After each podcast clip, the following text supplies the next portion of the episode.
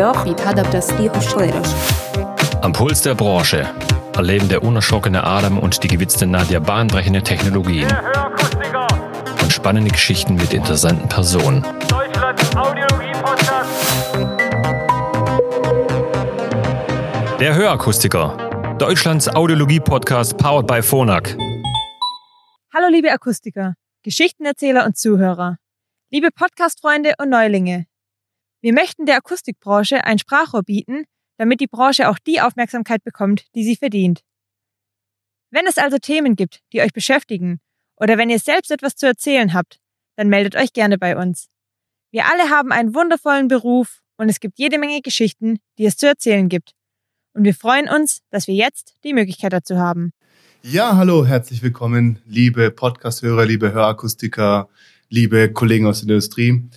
Es ist Folge 3 des Hörakustiker-Podcasts und heute kann ich mir gut vorstellen, dass die Podcast-Show vielleicht einen Ticken länger wird. Wir werden sehen, wie weit es rausläuft.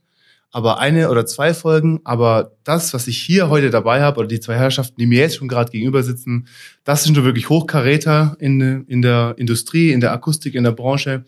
Ich habe hier zu der Rechten den Herrn Professor Dr. Eckhard Hoffmann sitzen.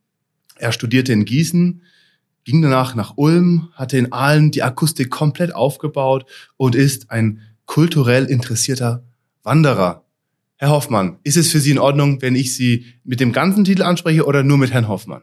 Der Name reicht. Der Name reicht. Vielen herzlichen Dank. Zu meiner Linken habe ich Herrn Diplom-Ingenieur und Diplom-Physiker, Herrn Jens Ulrich stehen. Auch für Sie in Ordnung die Namensfrage? Ja, nur ein Name. Nur ein Name, Herr Ulrich reicht. Vielen herzlichen Dank. Ähm, Sie waren Dozent in verschiedensten Bildungszentren Deutschlands. Sie haben Aalen besucht, Sie haben Landau besucht, Sie haben bestimmt auch Lübeck besucht. Sie haben wahrscheinlich unzählige weitere Standorte gehabt. Ist nach wie vor Privatlehrer für Akustik, also hier immer noch großes Interesse. Und Sie haben von sich selber gesagt, dass Akustik ein bewegtes Hobby von Ihnen ist. Ja, das kann man so sagen. Ähm, ich habe ja äh, mehrere andere Berufe und ähm, für mich ist aber die Hörakustik äh, mit das Spannendste, insbesondere weil äh, es sehr viel mit äh, Hochtechnologie zu tun hat. Aber noch wichtiger ist der menschliche Aspekt und nicht zu vergessen natürlich auch der medizinische Aspekt. Das heißt, jeder kann stolz sein, wenn er äh, Hörakustik gut und sorgfältig und qualitativ hochwertig betreibt. Es ist wirklich ein super Beruf. Herr Hoffmann, stimmen Sie dem zu? Ja klar, Akustik ist ein ganz spannendes Gebiet. Ich bin da in meinem Studium drauf gekommen, eigentlich durch Zufall und habe dann gemerkt durch ein Forschungsprojekt, wow, das Ohr und das Hören ist wirklich ein ganz aktuelles und äh, spannendes Gebiet, das auch jeden betrifft, nicht erst ab einem gewissen Alter. Exakt, sehr schön gesagt. Ja, ich habe, ähm, ich kann mich erinnern, dass ich eine Zeitungsannonce gelesen hatte und da stand, die war so ein bisschen paradox, also andersrum geschrieben. Da stand eben drin, ähm, äh, suchen Sie ein schlechtes Arbeitsumfeld mit schlechter Bezahlung und irgendwie so, dann sind Sie bei uns falsch, denn wir bieten das und das und das und das. Was wusste ich als 17-jähriger Bursch über die Akustik? Und so hat sich das halt sehr interessant für mich angehört und so bin ich da eben auch hängen geblieben. Und auch eben in dieser Ausbildungsstätte gab es diverse Fachbücher und eins äh, ganz groß im Regal stehen mit einem blaulichen, bläulichen Cover. Und jetzt, wenn ich das wahrscheinlich so sage, werden vielleicht der eine oder andere Auszubildende oder Geselle sofort wissen, was ich meine, denn das ist ein sehr, ähm, ja, ist ein Manifest. Man kann wirklich sagen, das ist ein richtiges Werk, was die, ähm, die Akustik geprägt hat. Und ich habe es tatsächlich auf die Art und Weise kennengelernt. Ähm, als Auszubildender war ich 17 und habe mich für viele Sachen interessiert. Für viele Sachen, aber nicht nur für die Akustik. So ist man als junger Mann. Aber in der Meisterschule habe ich mich schon extrem angestrengt. Also habe ich richtig gemerkt, okay, da kann ich was erreichen, da kann ich weiterkommen und jetzt gebe ich alles. Ich war dann auch wirklich in äh, Landau in der Meisterschule oft von äh, 8 bis 18 Uhr gesessen. Ich war schon so der inoffizielle Hausmeister mit dem Schlüssel.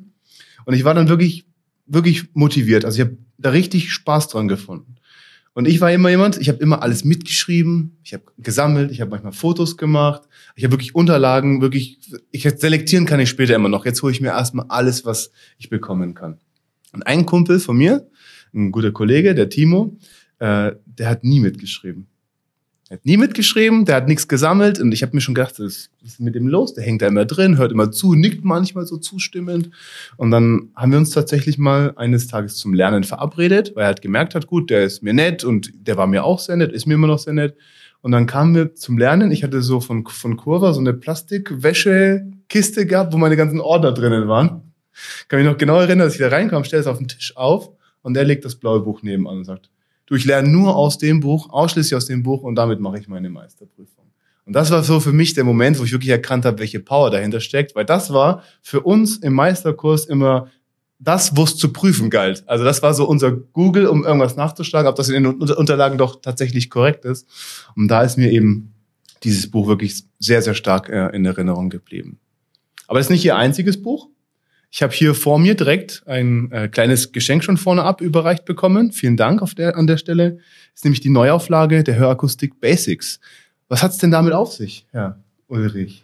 Ja gut, wir haben äh, verschiedene Bücher verfasst. Ähm, man muss sagen, äh, zum Buchschreiben kam ich äh, nicht durch irgendeinen Vorsatz, sondern äh, durch eine Verkettung von Zufällen. Und äh, das erste Buch äh, war das Hörakustik Compendium in zwei Bänden. Und das hat mich gar nicht befriedigt. Wie gesagt, es kam durch Zufälle überhaupt zu diesem Buch. Und ich habe dann äh, Partner gesucht, um es besser zu machen und bin nach Aalen gefahren zum Herrn Hoffmann. Und äh, dann haben wir beschlossen, weitere Bücher zu machen. Und äh, eins der frühen Bücher, die wir gemeinsam gemacht haben, war das Hörakustik Basics was ich speziell für den Einsteiger oder für den Einsteiger gedacht war und ist und es versucht, äh, die Dinge, die relevant sind, in einer recht kompakten Art und Weise darzustellen und geht nicht ins Detail, aber wenn man das weiß, dann ist man eigentlich, glaube ich, schon ganz gut äh, bedient. Guter Gesamtüberblick quasi. Jawohl, genau. Hoffmann, können sich dann noch erinnern, wie der Herr Ulrich zu Ihnen gekommen ist nach Aalen? Das weiß ich noch sehr gut, äh, als wir dann in der Küche saßen, äh, in der Gartenstraße in Aalen und Herr Ulrich mir das Projekt vorgestellt hat. Ich muss zugeben, im ersten Moment habe ich geschluckt. Denn Buchschreiben bedeutet, viele hundert Stunden dazusitzen, zu recherchieren, zu schreiben, Grafiken zu entwerfen, Fotos zu machen. Und ich habe am ersten Moment nur den Berg gesehen, muss aber wirklich sagen, nachträglich, die Arbeit hat sich gelohnt. Und äh, das, was wir dann zusammengesammelt haben, eigentlich so als Wissensüberblick, das ist das, was dann im der blauen Bibel herausgekommen ist. Die blaue Bibel finde ich gut. Da muss man auch gar nicht alles wissen, was drin steht. Auch ich weiß das nicht. Ich kann ja schließlich auch nachschauen. Und äh, so dass wir gesagt haben, das ist wirklich etwas so wie so ein Wissenspool. Und andererseits haben wir aber gerade gemerkt, gerade für Lehrlinge, die jetzt auch nicht vom akademischen Hintergrund kommen, sondern die erstmal auch praktisch was lernen wollen, die haben sich oft von dieser Wissensfülle ein bisschen überfahren dann auch gefühlt dass die sagen, na ja, das ist ja schön, wenn alles drinsteht, aber was davon muss ich denn jetzt wissen? Und deswegen haben wir gesagt, mit den Basics, da steht das drin, deswegen die Basics, was man wissen sollte. Und es ist natürlich, wie auch schon Herr Ulrich gesagt hat, einfach ein bisschen plastischer dargestellt, einfacher beschrieben, so dass man den Einstieg erleichtert. Sprich, was im Basic steht, sollte man auch wirklich wissen. Und äh, dann beim der blauen Bibel ist es so, da kann man dann einfach nachschauen. Also kann ich wirklich an der Stelle nur empfehlen, Hörakustik Basics. Das Wissen für die moderne Hörsystemanpassung äh, im DOZ, äh, DOZ Verlag, sagt man DOZ? DOZ? DOZ, DOZ Verlag erschienen, also jetzt in der neuen Auflage und ist jetzt, glaube ich, wirklich backfrisch, kann man sagen, oder? Das ist ja, das ist diese Woche erst aus der Druckpresse herausgekommen. Also da ist die Druckerfarbe gerade eben getrocknet. Perfekt, super, klasse. Wenn ich aber jetzt so an meine Basics mich äh, zurückerinnere, ich habe ähm, 2002 meine Lehre begonnen. Äh, ich hatte die äh, analogen Geräte noch in der Hand gehabt. Ich habe mit Schraubendrehern noch gestellt. Was hat sich denn in den Basics, sage ich jetzt mal über die Jahre oder Jahrzehnte hin, verändert? Was wären so Basics, die ich vielleicht also ergänzen müsste? Ja, von der, von der Technologie her hat sich natürlich einiges getan und äh, man kann sagen, so alle fünf Jahre äh, ist eine Neuauflage erforderlich, einfach weil sich die Technologie weiterentwickelt hat und wir sehen das so, dass das auch äh, ein anhaltender Zustand sein wird. Und äh, ja, man muss halt immer äh, langfristig planen bei so einer Bucherstellung oder Neuauflage. Also äh, das geht nicht in Monate, sondern wir denken in Jahre voraus. Hängt immer ein bisschen davon ab, wie so ein äh, Buch abverkauft wird. Aber um das Basics zu, zurückzukommen, da hat jetzt die dritte Auflage doch eine gewaltige Veränderung erfahren. Äh, diese analogen Geräte, die in den ersten zwei Auflagen noch mehr oder weniger im Fokus standen, ist fast vollständig verschwunden. Es schadet nichts, wenn man weiß, wie ein analoges Hörgerät funktioniert. Das finde ich persönlich ganz lustig und gut, aber es äh, ist nicht mehr zeitgemäß äh, für die Ausbildung. Und das sollte man machen, einfach wenn man vertiefende Kenntnisse haben will, dann kann man einfach so ein Schraubendrehergerät nochmal nehmen und kann sehen, wie das früher eingestellt wurde. Aber äh, eine richtige Praxis, praktische Bedeutung, das hat es ja inzwischen verloren. Nein, das, da gebe ich Ihnen also absolut recht.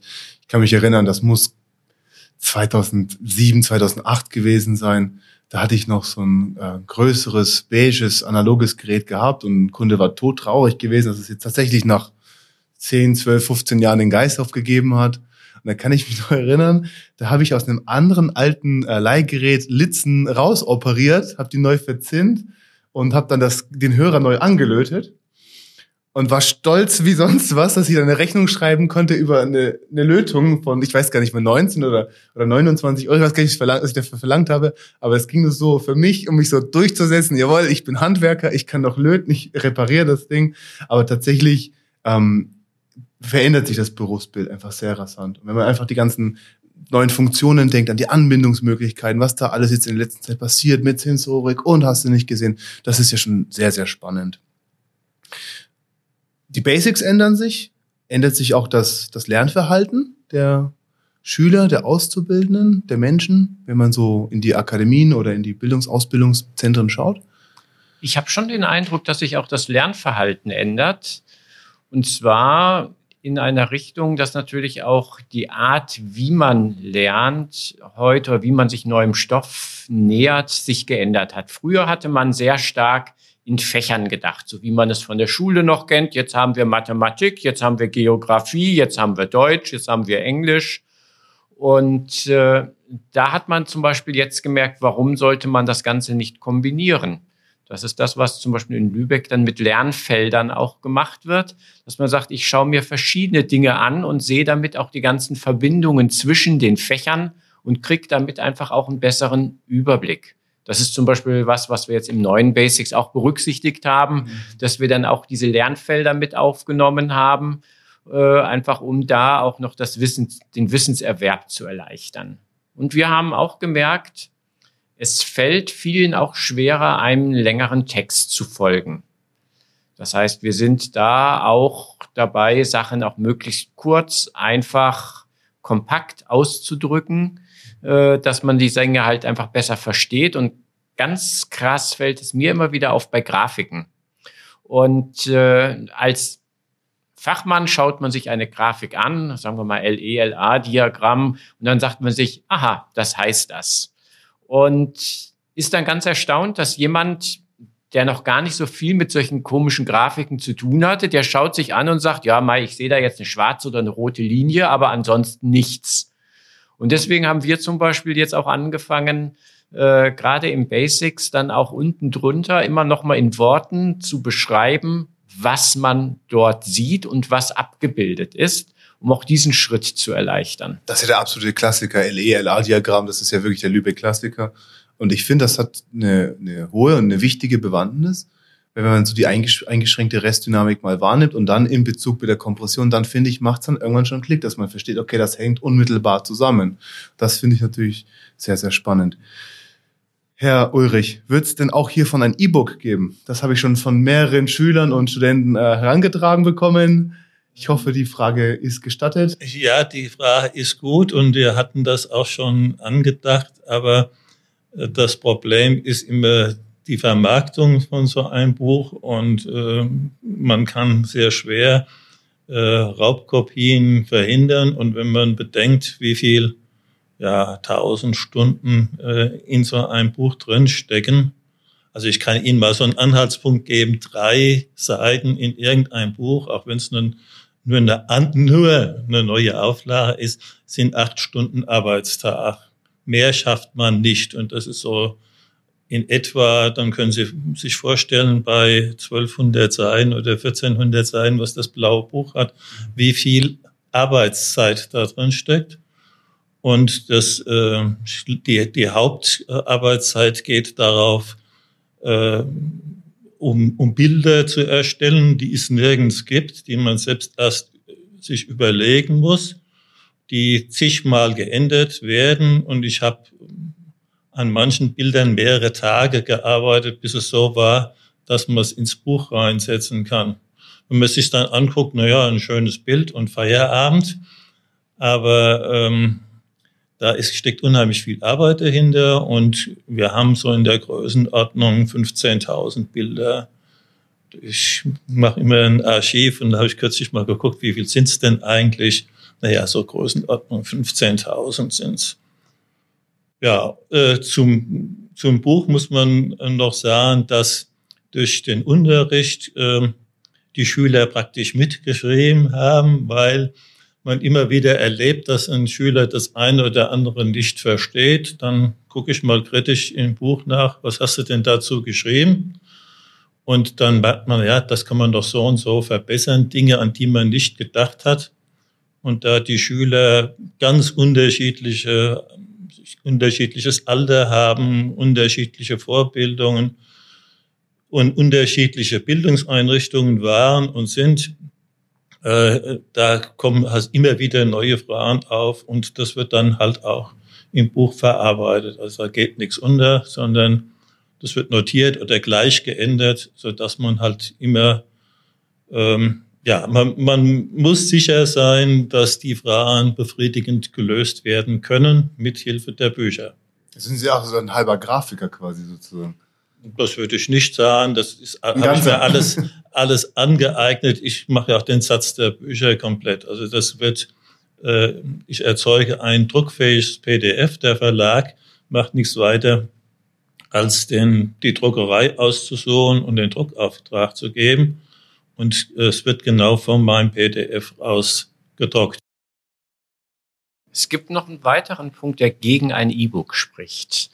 Man hat immer das Gefühl, wenn man sowas dann hat, dann hätte man auch schon das Wissen, was dann in diesem E-Book drin ist.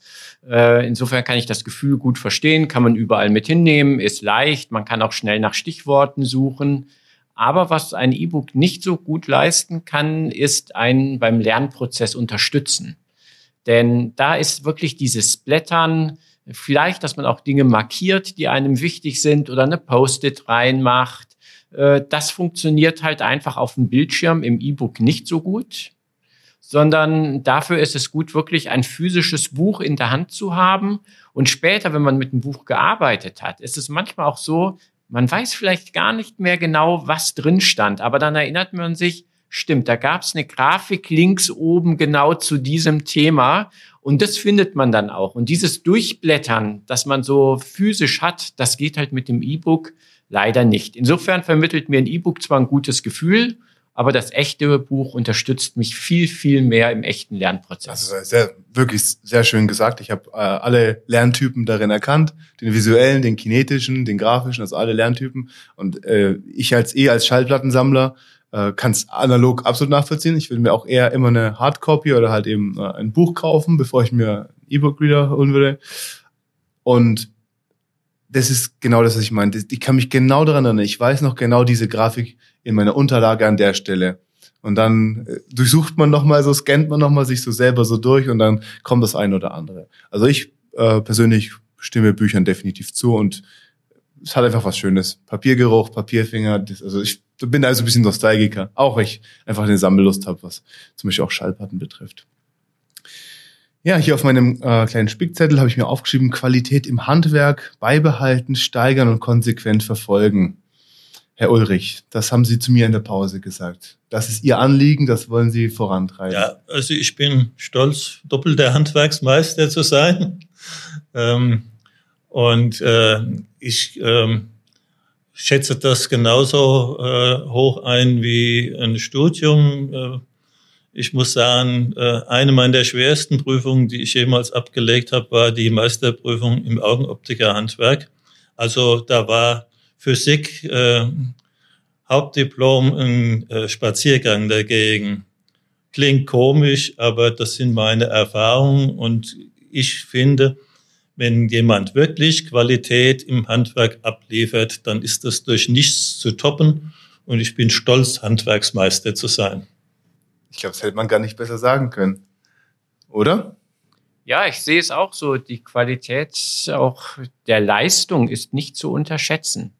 Es hat sich halt nur der Fokus der Leistung, der hat sich verschoben. Das heißt, während es am Anfang auch dieses physische Schraubendrehen war oder vielleicht auch mal das Austauschen von der Litze, von einem Hörer oder für Experten sogar noch von so einem kleinen Widerstand, so etwas ging ja ursprünglich auch mal, äh, ist es halt heute doch mehr das Umgehen können auch mit Features, das Umgehen können auch noch viel mehr mit dem Kunden. Und auch wenn man sich historisch anschaut, die vergleichende Anpassung, kam ja ursprünglich mal daher, dass ich diese Geräte, diese analogen Geräte auch nur in einem begrenzten Umfang überhaupt ja auch einstellen konnte. Die waren halt von ihrem Charakter auch immer schon fest vorgegeben. Das heißt, da war, hat es auch wirklich Sinn gemacht, verschiedene Geräte auszuprobieren, um zu sehen, welches passt am besten. So ein KM-Verstärker zum Beispiel. Zum Beispiel. Und äh, dann kann man sich drüber streiten, ist dann Bill oder Till besser oder, oder solche Sachen. Und heute ist es ja so, ich kann softwaremäßig sehr viel einstellen. Das heißt, das ist gar nicht mehr das begrenzende Element. Es ist viel wichtiger, dass ich weiß, was meinem Kunden in den verschiedenen Hörsituationen unterstützt und dass ich ihn auch richtig dann heranführe und begleite durch den Anpassprozess. Das ist eigentlich dann heute ein Großteil der Handwerksleistung, also eine eigentlich auch Beratungsleistung mit äh, und auch da ist sehr viel Psychologie dabei und äh, auch sehr viel Können dabei, da jemanden auch wirklich durchzubegleiten, dass er wirklich dann am Ende auch mit Gewinn sein Hörsystem trägt.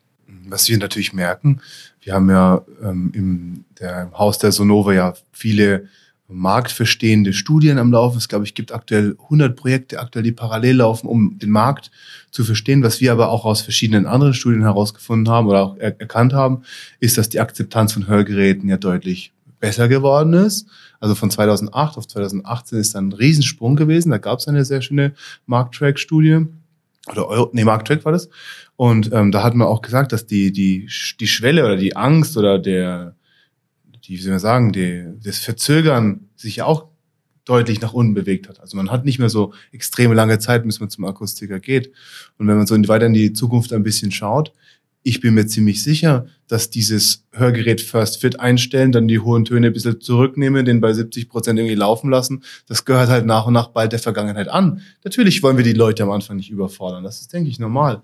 Aber ich denke auch, dass es ähnlich wie bei der, bei der Brille auch immer straffer auf die 100 Prozent so geht, weil wenn wir das mit der Optik vergleichen, das können Sie vielleicht äh, mal Ihre Einschätzung dazu geben, Herr Ulrich.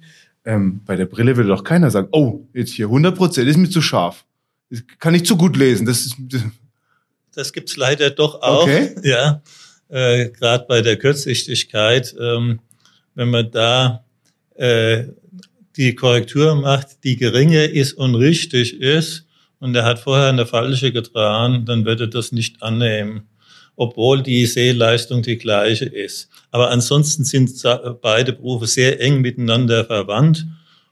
Und äh, zum Hörakustiker würde ich sagen, eine der wichtigsten Tugend, Tugend ist Empathie gegenüber dem Kunde aufzubringen. Und das gilt natürlich auch, wenn ich jetzt irgendjemand unterrichte.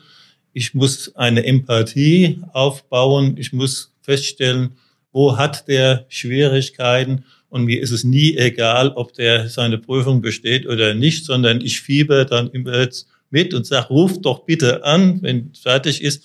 Die meisten vergessen es dann. Und dann muss ich halt eine Mail schicken, äh, wie war denn die Prüfung? Ach ja, ich habe bestanden, ich bin ganz happy. Und manche kommen dann auch nochmal zu mir nach Haus und äh, trinken mit mir und meiner Frau Kaffee. Das hat es auch schon öfters gegeben. Das ist doch schön. Da, da hat man das Gefühl, dass die Welt noch in Ordnung. Ne? Das, das klingt doch. Ja, was halt so ein alter Opa macht. ja, haben sich bei Ihnen in Aalen auch schon Studenten zum Kaffee getrinken mit Ihnen getroffen? Also Studenten, ehemalige Studenten kommen immer wieder vorbei. Und es ist auch schön, auch heute auf der Konferenz zum Beispiel, wenn dann ehemalige Studenten auch äh, kommen und sagen, hallo, ich bin jetzt hier auch bei FONAC und mir geht's gut, ähm, dann ist doch immer schön, auch so eine Rückmeldung zu bekommen, wie sich Dinge weiterentwickeln. Das ist sehr schön. Ja, das muss ich tatsächlich äh, dazu sagen. Wir haben sogar schon so, ein, so einen ganz kleinen Fanclub gegründet, weil wir gesagt haben, wir haben hier zwei ganz tolle Podcast-Partner gewonnen. Ist, also haben wir wirklich viele positive Rückmeldungen bekommen und gleich Fragen. Und ich wollte ihn immer das schon mal fragen und das schon mal fragen.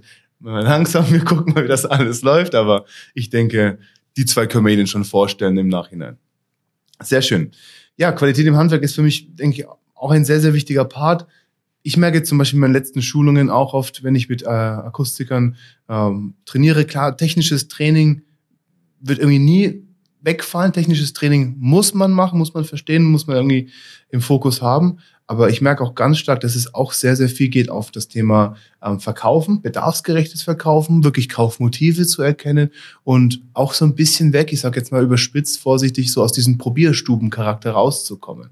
Dass man wirklich als Fachmann sich darstellt und derjenige ist, der eben mit der jeweiligen Empathie auch das passende Produkt raussucht. Glauben Sie, dass in Zukunft das immer mehr eine Rolle spielt, dass man auch, sage ich mal, verkauft psychologisch oder nur rein auf das Ergebnis getrieben ist? Also es ist auf jeden Fall psychologisch bedingt, aber man sollte äh, diese Argumente, die Verkaufsargumente und die Beratung im Prinzip splitten. Also ich sehe das Beratungsgespräch in drei Teilen. Äh, das erste, der erste Teil, den macht man immer gleich nach den Messungen der Audiometrie, um das zu erklären. Jeder Kunde hat recht, ausführlich äh, erklärt zu bekommen, was die Messungen ergeben haben und was wichtig ist, was das für ihn persönlich bedeutet. Und danach äh, kann man nur grob über die Features äh, etwas erzählen, denn der Kunde kann sich ja da noch gar nichts drunter vorstellen. Woher soll er denn wissen, was Impulsschall ist?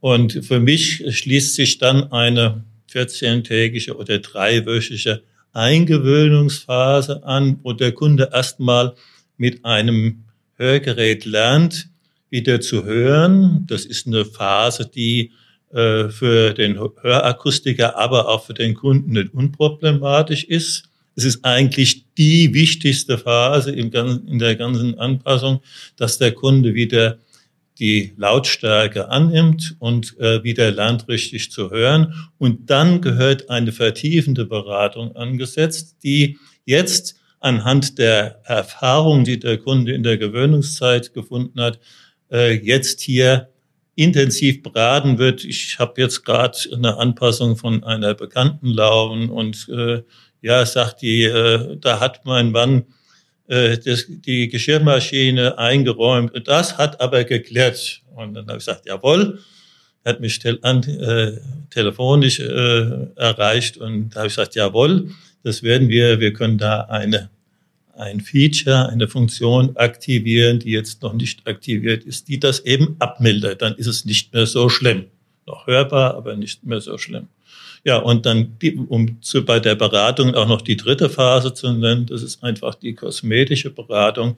Es ist unheimlich wichtig, dass der Kunde auch kosmetisch sich gut beraten fühlt und nicht nur sehen, sondern äh, nicht nur hören, sondern auch aussehen bei den Optikern war es Sehen und Aussehen und da hat ja auch von einer ursprünglichen Ablehnung der Brille, also da kann ich mich als Kind noch dran erinnern, dass man von Brillenschlangen gesprochen hat. Rasenfahrrad. Ja, und sowas. Und äh, aber schon relativ früh in Ende der 60er Jahre war das ein Modeartikel und ich kann mich erinnern, dass wir viele Brillen verkauft haben mit Fensterglas drin, einfach als Mode. Das ging schon in den 60ern los. Ja, Ende der 60er. Okay, also nicht erst dann mit Casal, sondern schon früher dann mit so äh, Hornbrillen oder so. Weil das da kann ich mich erinnern. Ich habe auch in einem Betrieb gearbeitet, wo Optik und Akustik war und ich äh, kann mich eben, wenn ich jetzt eben äh, die Firma Casal genannt hatte, dran erinnern. Die haben ja diese großen pompösen Gestelle gehabt und das war so der erste, wo ich mir gehört habe, der hat ja gar keine Fehlsichtigkeit. Aber das Modell will er sich nicht entgehen lassen, ne? Ja, so in etwa, ja. Sie will mit der Akustik nicht vielleicht auch schon langsam an diesen Standpunkt? Wenn man sich so diese ganzen äh, Bluetooth-Lautsprecher anhört, ich meine, anschaut, der erste, gehen wir ein paar Jahre zurück, in den 80er Jahren gab es die Walkmans, da hat man das große Teil hier an der Hüfte gehabt und vielleicht so kleine Kopfhörer mit so ein bisschen Schaumstoff, mit so einem Metallbügel. Das kennen die noch, ne? Das ist immer lustig, wenn man den jungen Leuten eine Kassette zeigt und einen Bleistift, die wissen gar nicht, was man mit den zwei Gegenständen zusammen anfangen kann, aber wir wissen, wenn das Tonband mal kann man es mehr zurückziehen. Und mittlerweile ist ja so die MP3-Player oder Smartphones, klar, das hat man alles in der Hosentasche und die Kopfhörer werden immer größer. Da gab es die Zeit, wo alle diese riesen abschließenden äh, Over-the-Ear-Kopfhörer benutzt haben. Und mittlerweile geht's ja auch schon so, dass man dann diese In-Ears, also diese Bluetooth-Lautsprecher nutzt, wo dann relativ großes Firmenlogo von den jeweiligen Herstellern drauf ist. Ist das nicht in der Akustikwelt auch mal bald so weit? Herr Hoffmann, dass vielleicht dieses Produkt Hörgerät gar nicht mehr so ist, wenn man es von außen sieht und da wäre jetzt ein schönes Logo drauf. Man würde von außen gar nicht sehen, ist es jetzt ein Hörsystem oder einfach das neue It-Piece. Ja, diese It-Pieces haben zumindest ganz stark dafür, dazu beigetragen, dass sich hier das Image gewandelt hat. Während davor halt wirklich immer so das klassische Image, oh, jetzt habe ich ein Hörgerät oder muss eins tragen, das ist groß, das ist Stützstrumpf beige und äh, dann kommt man auch noch so irgend so was dazu, dass jemand sagt, naja, bist du jetzt aber auch alt geworden, ähm, dann war die Sache ja eigentlich schon innerlich emotional gegessen. Und durch diese neuen Bluetooth-Headsets, äh, da ist es einfach eher ein Zeichen dafür, ich bin kommunikativ. Also dann die Leute telefonieren damit, die Leute hören Musik damit. Äh, Gerade junge Leute gestalten damit auch ihre eigene Soundumgebung, indem sie, wenn sie rausgehen, dann einfach ihren Sound auf den Ohren haben. Und äh, das hat dieses Ich hab was im Ohr natürlich einfach doch schon mal ganz grundsätzlich gewandelt von einem sozusagen erstmal nur reinen Hilfsmittel zu etwas, wo ich dann auch sage, wow, da kann ich ja viel mehr mitmachen. Und dann kann ich ja auch wenn ich ein Smartphone zum Beispiel mit dem Hörsystem gekoppelt habe, kann ich ja im Endeffekt genau das machen, was äh, zum Beispiel andere Leute mit ihrem Headset einfach auch machen. Das heißt, ich kann einfach mithalten. Und äh, wenn man noch ein bisschen mehr in die Zukunft schaut, äh, kann ich vielleicht sogar noch mehr machen. Äh, ich denke, da werden auch die ganz normalen äh, Bluetooth-Headsets irgendwann auch vielleicht mal nachziehen denn ich kann da auch dann auch meine Schritte mit tracken. Ich kann eine Sturzerkennung machen. Äh, ich kann sicher auch in absehbarer Zukunft zum Beispiel auch den Puls messen. Äh, wir das, können geht, das geht jetzt schon. Also ich habe von, ich habe ein Headset erst letztens probiert mit Pulsmessung. Also das kann man sich ja über App dann anzeigen lassen. Genau, bei den, bei den, äh, da gibt's das schon. Bei den Hörsystemen wird es sicher dann halt auch solche Sachen noch mit Sensorik, dazukommen. Sehr, Sensorik. Sehr, sehr, sehr spannend. Ähm, wir könnten uns auch vorstellen, selbst Dinge auch wie vielleicht sogar mal eine Blutzuckermessung äh, transkutan durch die Haut hindurch zu realisieren. Äh, was es jetzt für Sportler schon gibt, ist ja auch, was dann viele am Handgelenk tragen, dass man zum Beispiel die Sauerstoffbeladung auch. Äh, dann halt ja auch schon direkt messen kann. Das heißt, das Hörsystem wird zum einen zur Gesundheitszentrale und zum anderen kann man sich natürlich auch diese ganzen anderen Dinge vorstellen, bis hin zur Simultanübersetzung oder Terminerinnerung und ähnliches, äh, die ich dann ja vielleicht auch darüber ganz unauffällig dann bekommen kann. Und damit kann dann das auch wirklich zum Lifestyle-Produkt werden, insbesondere dann, wenn ich das zum Beispiel dann auch so ausgestalten kann, dass ich in einer akustisch schwierigen Umgebung vielleicht sogar dann mit einem Hörsystem mal mehr verstehe, wie jemand, der einfach mit gesunden Ohren so in dieser Situation drin ist. Also da ist noch echt Luft nach oben. Und da sehe ich auch durch die weitere steigende Leistung natürlich auch der Prozessoren in der Computertechnik, äh, das bietet einfach da zusammen mit der Sensorik noch ein unheimliches Potenzial, äh, dass man am Ende sagen muss, naja, warum soll ich denn überhaupt ein Smartphone mitnehmen? Ich habe doch mein Hörsystem, mit dem ich auch telefonieren kann. Und wenn wir mal denken, zum Beispiel sowas äh, wie Alexa oder Siri, äh, das ist ja im Endeffekt auch einfach ein Lautsprecher, mit dem ich reden kann. Äh, warum muss ich mir das überhaupt noch hinstellen? Das kann ich doch alles auch in meinem Hörsystem haben. Exakt, also das sehe ich ganz genauso. Und es ist auch wirklich spannend, wenn ähm, das Kaufmotiv Sicherheit irgendwann bei einem Hörsystem auch eine Rolle spielt, dann wird super spannend. Wenn das irgendwie als äh, Frühwarnsystem für keine Ahnung, einen Schlaganfall oder einen Herzinfarkt dienen kann, wenn man an, Grund, aufgrund der EEG-Struktur irgendwas erkennt, irgendwelche Unregelmäßigkeiten, dann bekommt das alles nochmal einen ganz anderen Anspruch. Ne, das Sicherheitsthema zum Verkaufen ist bei, bei äh, Babywegen oder bei, bei, bei äh, Maxi-Cosi-Geschichten ja ganz elementar. Ne? Stellen sich die Beratung einfach vor. Ich habe eine dreijährige Tochter und als ich das erste Mal mich über solche Produkte informiert habe, dann geht das ganz einfach. Man geht da rein und sagt, ich würde gern, was ist mit der Babyschale hier ne? für, für sich 300 Euro? Und der Verkäufer sagt nur, ah, ja, kann man machen ne, Sicherheitsbedürfnis ist gleich sofort da. Ne? Und dann überlegt man anders. Und wenn dieser Aspekt in der Versorgung von Technologie da eine Rolle spielt, dann wird das natürlich äh, super, super spannend. Ja, es schafft auch Freiheit. Denn zum Beispiel, wenn wir mal an die Sturzerkennung denken, also reden wir jetzt mal über ältere Kunden, ähm, dann ist ja schon auch immer die Frage, wie sieht es aus? Kann ich weiter daheim sein, vielleicht mit mobilen Pflegedienst oder ist unter Umständen doch sowas wie Altersheim oder so etwas notwendig.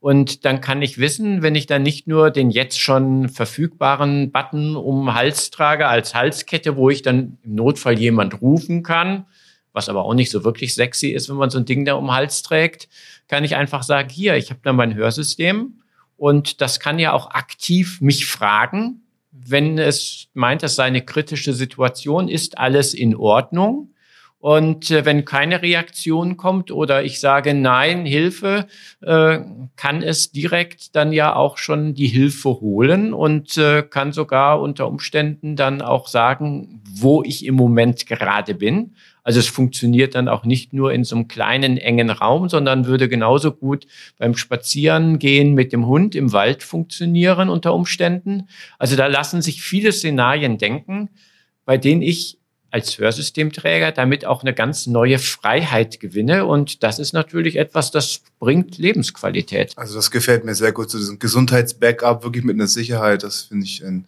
sehr schönen Gedankengang. Ja, Herr Ulrich, können Sie sich vorstellen, dass man in Zukunft sich mit Leuten unterhält, die Kopfhörer im Ohr haben? Weil das sieht man ja. Ähm, vielleicht, aber ich denke, wir haben äh, noch nicht ein noch wichtigeres Feature vergessen zu erwähnen, und das ist die ähm, künstliche Intelligenz, die äh, mit Macht in die Hörgeräte äh, Akustik eindringen wird.